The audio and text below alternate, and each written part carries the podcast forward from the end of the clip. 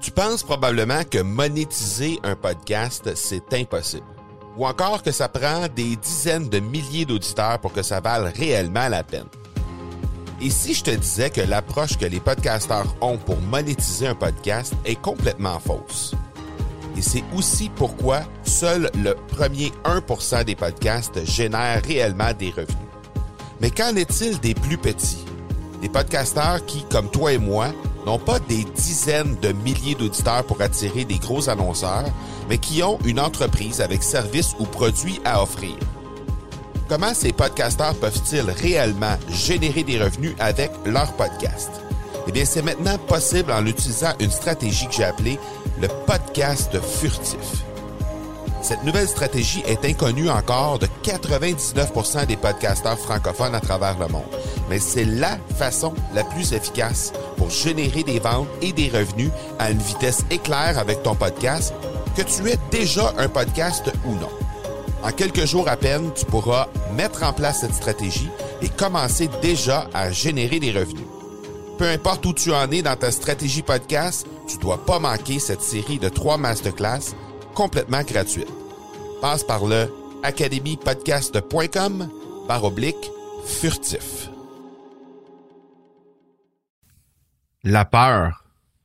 Pas celle des films d'horreur, mais celle qui paralyse, celle qui amène notre esprit ailleurs, celle qui fait que notre cerveau cherche un échappatoire.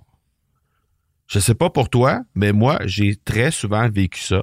Et je t'en parle aujourd'hui mais surtout comment gérer tout ça. Je te donne quelques trucs que j'ai découverts et que j'ai développés au fil du temps. Bienvenue sur l'épisode 2, 5, 6 de l'accélérateur.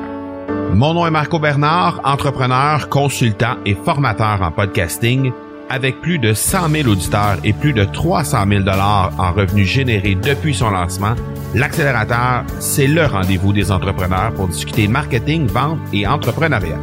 On y discute avec les meilleurs entrepreneurs francophones au monde pour connaître leur parcours, leurs bons coups et leurs échecs, mais surtout leur stratégie de champion que tu pourras appliquer dans ton entreprise dès maintenant.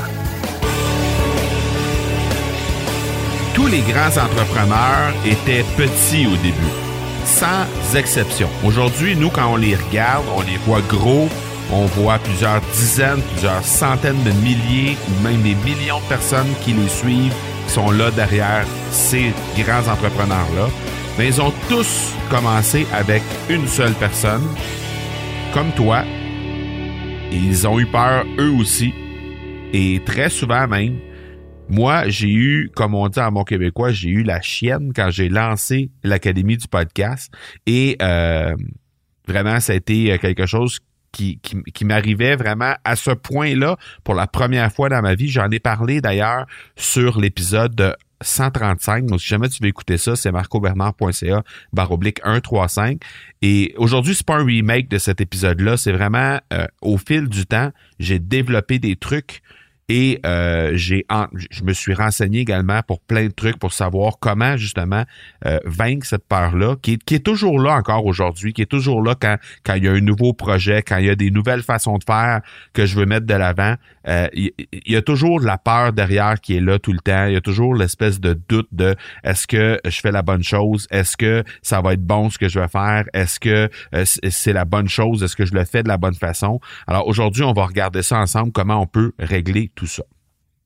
Au dernier épisode, on a parlé de sucre avec deux entrepreneurs hyper énergiques, donc qui étaient sur le gros roche de sucre en fait. Et euh, on a parlé de création de contenu conjoint parce que ces deux entrepreneurs-là créent du contenu euh, à deux malgré qu'ils aient euh, deux entreprises complètement distinctes une et l'autre. Ils sont dans le même domaine, mais ces deux entreprises distinctes ont décidé de se réunir pour créer du contenu conjoint. Alors, c'était quand même assez particulier. Si jamais tu as manqué ça, je t'invite à passer par le marcobernard.ca baroblique 255 ou juste reculer d'un épisode pour écouter l'épisode qu'on a fait avec Sandra Major et avec Véronique Lecourt. Je pense que tu vas vraiment apprécier. Le présentateur de l'épisode, c'est la boîte à outils C'est quoi ça la boîte à outils? Ben, c'est des ressources, des outils que j'utilise pour opérer mes entreprises. Alors, ça me permet de sauver du temps, sauver de l'argent et j'ai décidé de rendre tout ça disponible pour toi tout à fait gratuitement. Alors, tu te rends au marcobernard.ca baroblique outils au pluriel pour être capable d'avoir accès à cette boîte à outils-là et il va y en avoir d'autres qui vont être ajoutés au fur et à mesure qu'on va avancer dans le temps. Et si tu es inscrit sur la boîte à outils, ben, dès qu'il y a des nouveautés qui s'installent, dès qu'il y a des mises à jour qui s'installent, automatiquement, tu vas recevoir une notification dans tes courriels pour te dire qu'il y a eu des nouveautés. Et donc, euh, je pense que ça vaut la peine. Jette un coup d'œil là-dessus. Je pense que tu vas apprécier marcobernard.ca par oblique outils au pluriel. Donc, Aujourd'hui, on parle de la peur. C'est, pas évident de parler de ces choses-là parce que, ben, évidemment, euh, ça, ça sous-entend qu'il y a des choses qu'on n'est pas à l'aise, qu'on peut-être qu'on réussit pas ou qu'on, qu'on pense ne pas réussir, qu'on pense pas être assez euh, euh, solide pour être capable d'atteindre des objectifs en lien avec ça, ou des choses dont on n'est pas nécessairement fier. Mais euh, c'est sûr que lorsque tu le fais, ben, définitivement à ce moment-là, tu deviens euh, moins vulnérable, tu deviens plus authentique et donc, ben, de cette façon-là, je pense que c'est quelque chose qui peut définitivement te euh, venir en aide. Alors, on va parler de quelques trucs en fait que, que j'ai euh, j'ai développé, j'ai j'ai été capable d'aller chercher un peu partout sur le web. J'ai cinq trucs pour toi, mais avant tout, ben je veux qu'on parle un peu de ça, de ces fameux ces fameuses situations là où on rencontre la peur. Donc souvent, par exemple, lorsqu'on va être euh, à l'approche d'un direct, par exemple, que ce soit un live sur Facebook, que ce soit sur n'importe quelle plateforme, que ce soit un webinaire, euh, évidemment, il n'y a pas de filet. Alors, euh, on pèse sur le bouton, on commence, on est live, les gens sont là, ils nous écoutent en direct. Euh, bon, en fait, il y a quelques secondes de décalage, mais sinon, euh, on est vraiment en direct. Alors, il n'y a pas de filet, il n'y a pas moyen de nous rattraper. On peut pas peser sur le bouton stop, reculer, effacer ce qu'on a fait et recommencer. Si on dit des niaiseries, on dit des niaiseries. Si on cherche nos mots, ben c'est comme ça. Euh, et ben très souvent, c'est ce qui arrive, c'est que les gens ont peur de ça et c'est très souvent ce qui les empêche de euh, se jeter dans le vide et de faire des lives. Par contre, ben c'est définitivement quelque chose qui, euh, qui, qui est très très très utile. Puis on va le voir un petit peu plus loin. Pourquoi c'est utile de faire des lives? Pourquoi c'est utile de développer euh, cette euh, habileté là à faire des lives? moi de mon côté, ben depuis que j'anime à la radio, donc, ça fait ça fait bientôt un an. En fait, ça fait huit, neuf mois là, que j'anime à la radio. Depuis que je fais ça, ben euh, c'est beaucoup plus facile pour moi de me jeter dans le vide sans filet parce que, ben, pendant une heure de temps, on est en direct à la radio. Donc, il n'y a pas de revenez-y, on peut pas euh, peser sur le bouton pour effacer ou quoi que ce soit. Donc, il y a des erreurs. Euh, j'ai appris à me pardonner ces erreurs-là et et j'ai appris aussi à travailler avec le fait qu'à un certain moment, ben, il faut comment je pourrais dire ça? Il faut mettre notre cerveau à une vitesse qui est moins élevée parce que souvent la nervosité, le fait qu'on est live, le fait que euh, on veut pas faire d'erreur et tout ça, ça fait en sorte que notre cerveau s'emballe, puis là il veut tout dire en même temps, et là ça fait qu'on parle tellement vite qu'à un certain moment on s'enfarge dans nos propres mots, etc. Donc euh, moi ce que j'ai, ce que la radio m'a appris en fait, c'est justement de ralentir le débit qui se passe entre mes deux oreilles pour faire en sorte que je vais être en mesure de, de, de, parler, de réfléchir au fur et à mesure que je suis en train de m'adresser aux gens à la radio. Et ça fait en sorte que ça, ça, ça donne un discours qui fait du sens, et ça donne un discours qui euh, ne se répète pas parce que souvent c'est ce que je me rendais compte au début, c'est que quand je cherchais mes mots, mais j'avais tendance à juste reprendre la dernière phrase que je venais de dire et de la redire dans d'autres mots en attendant que je cherche ce que je voulais dire ensuite. Donc ça faisait un peu un discours qui était redondant. Alors euh, la radio m'a aidé à faire ça malgré les erreurs que je me suis pardonné de faire et que je fais encore aujourd'hui, mais ça m'a permis de faire ça au point que il y a quelques mois, j'ai même fait une émission directement sur euh, la radio en direct sans à peu près aucune préparation, dans le sens où on était en direct d'un événement d'affaires. L'émission de radio avait été enregistrée, euh, ben, en fait, était diffusée directement à partir de cet événement d'affaires-là. Et je connaissais pas du tout les invités que j'allais recevoir. J'allais recevoir quatre invités pendant une heure et je devais euh, rouler avec les coups, faire les euh, entrevues avec ces invités-là, sans les connaître d'abord et sans trop avoir fait de recherche. Donc, la seule chose que, que je faisais, j'avais quelques minutes avec eux avant pour faire connaissance préparer ça un petit peu, puis après ça, ben on y allait euh, une à la suite, euh, un invité à la suite de l'autre euh, pour quatre invités. Donc à ce point-là, donc ça, ça veut dire que un six, sept mois après avoir commencé à faire de la radio. Jamais j'aurais pensé faire ça avant de commencer à faire de la radio, de, de faire une émission sans avoir un minimum de préparation derrière, sans pouvoir faire un minimum de recherche sur les invités en question. Alors là, maintenant, c'est possible de le faire. Je l'ai fait et ça a quand même donné un contenu qui a été quand même assez solide euh, au dire de tout le monde qui ont entendu ce, ce, ce contenu-là.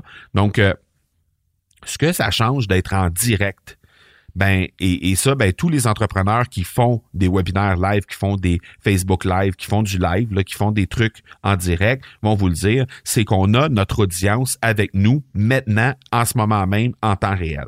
Alors, ça nous permet de nous ajuster au fur et à mesure qu'on avance parce que on a de l'interaction, on a des gens qui sont là, qui interagissent avec nous et ben quand on traduit ça en langage de dollars, parce que quand on fait, par exemple, un webinaire en direct, ben, les gens sont souvent sur la ligne à savoir est-ce qu'ils vont acheter le programme ou est-ce qu'ils vont pas l'acheter, le programme? Ben, euh, des fois, on peut se permettre d'ajuster le discours en cours de route pour faire en sorte d'être vraiment collé sur la réalité de ces gens-là en temps réel, selon l'audience qu'on a, selon la crowd qu'on a, selon les questions qu'on reçoit. Donc, on peut vraiment se permettre d'être là en temps réel. Alors, la majorité des grands entrepreneurs ont commencé avec des directs. Pourquoi?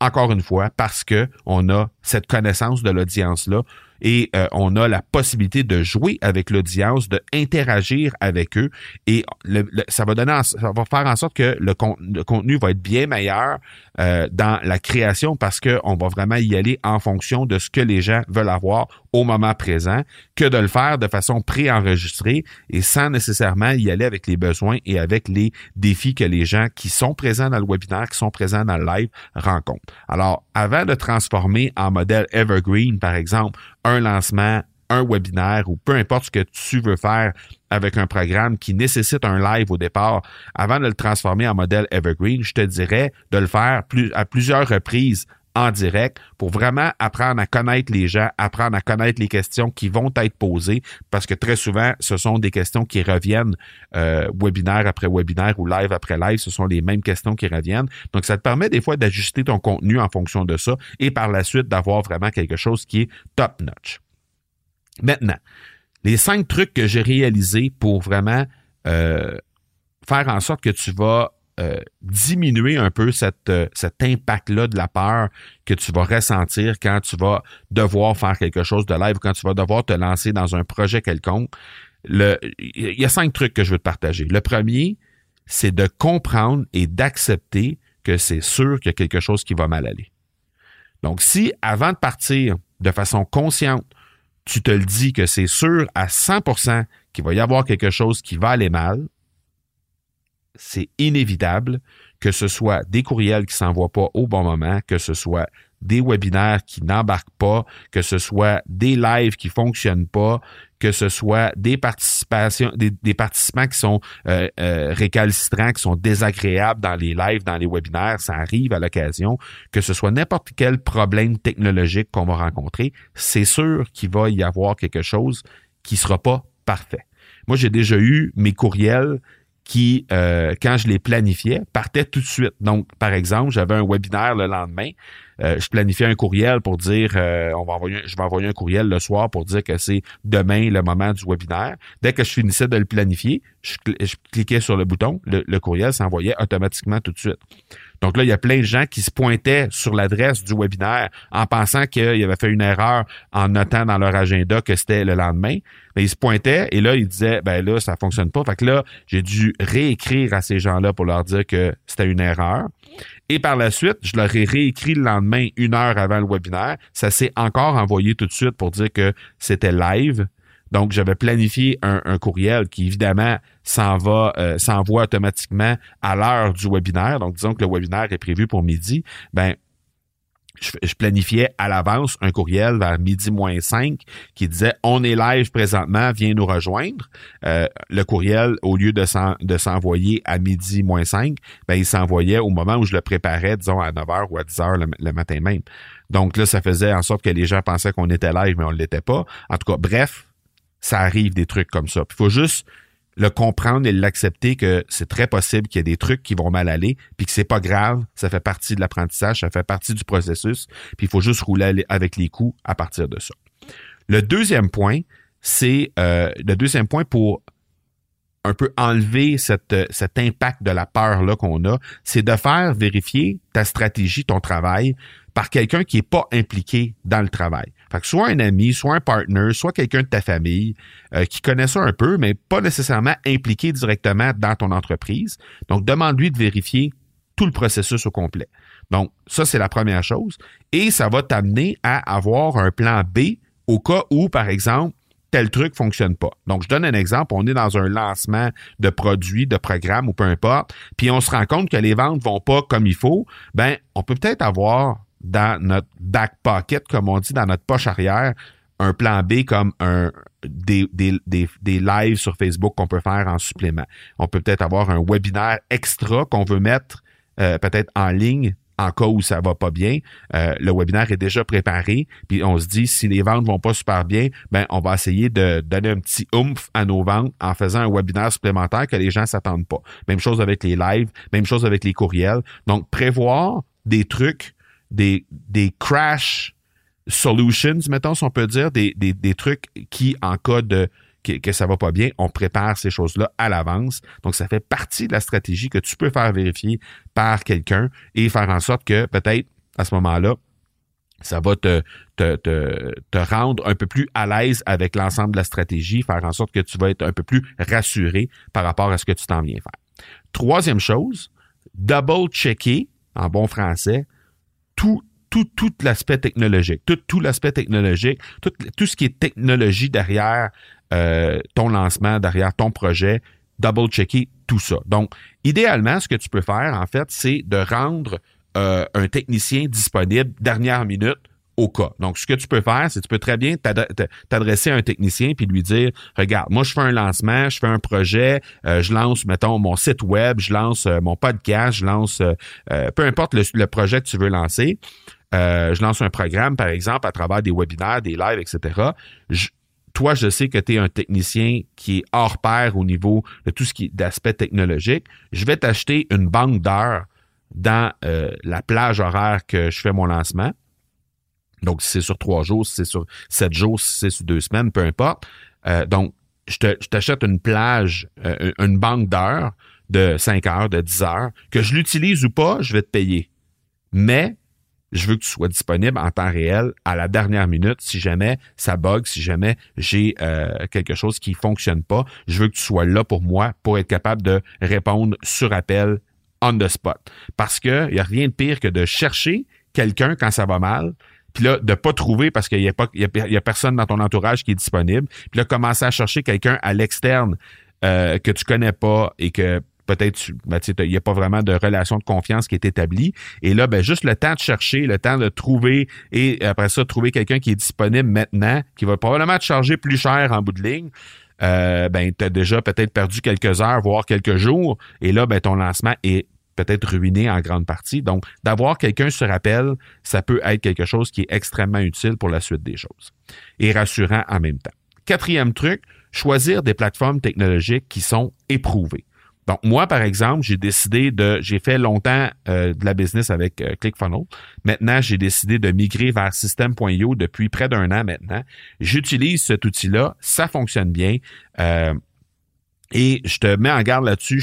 en fait, je t'encourage à sélectionner des outils qui sont éprouvés pour les courriels, les tunnels de vente, euh, ton site web, tes pages de paiement, etc.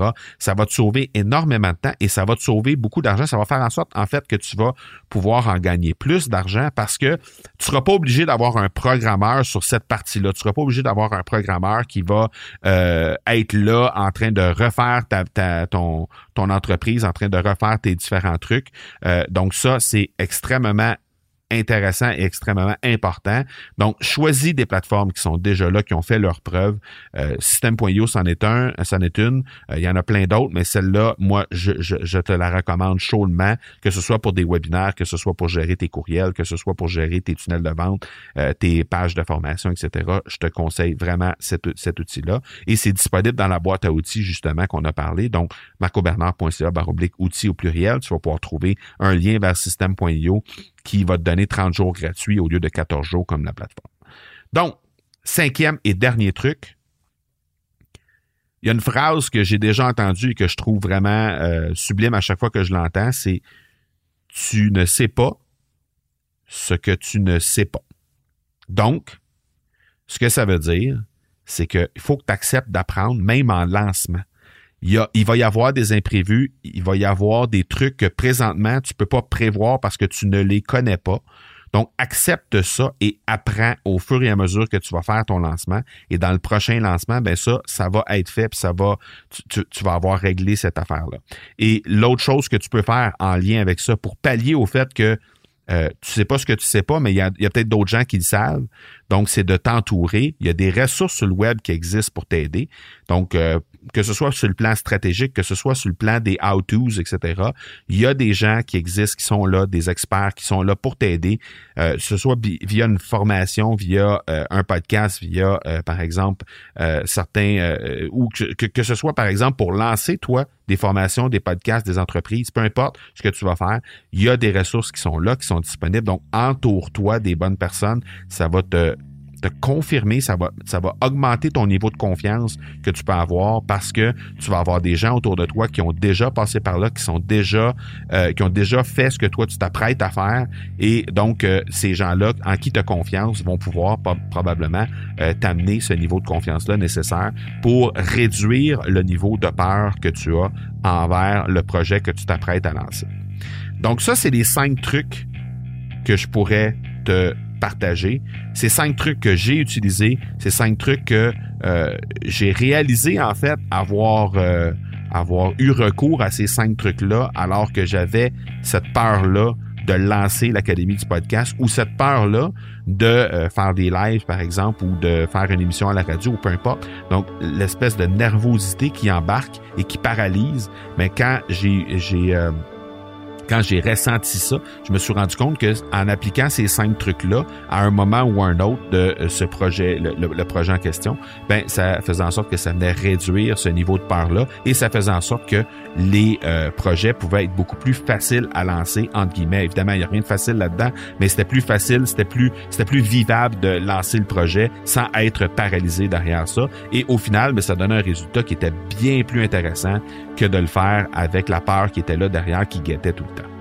Donc, si jamais tu as apprécié le contenu de cet épisode-là, je t'invite à t'abonner sur l'accélérateur. Si, ce n'est pas déjà fait, laisse une note, laisse un commentaire directement dans la plateforme d'écoute que tu utilises une fois que tu seras abonné ou encore euh, directement dans la plateforme que tu utilises présentement. Ça va être utile pour les gens qui trouvent l'accélérateur et qui se demandent qu'est-ce qu'ils peuvent à venir chercher à l'intérieur de ces épisodes-là. Donc, laisse une, un commentaire en lien avec ce que tu viens chercher toi-même dans les épisodes de l'accélérateur. Prochain épisode, on va parler avec Phil Kipriano.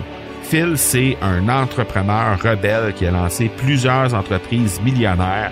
Alors, euh, et, et c'est quelqu'un qui fait pas les choses comme les autres. Alors, j'ai très très hâte de discuter avec lui et on va discuter évidemment de toutes ses stratégies. Alors, manque pas cet épisode-là. On se donne rendez-vous mercredi prochain. D'ici là, soyez bons, soyez sages, et je vous dis ciao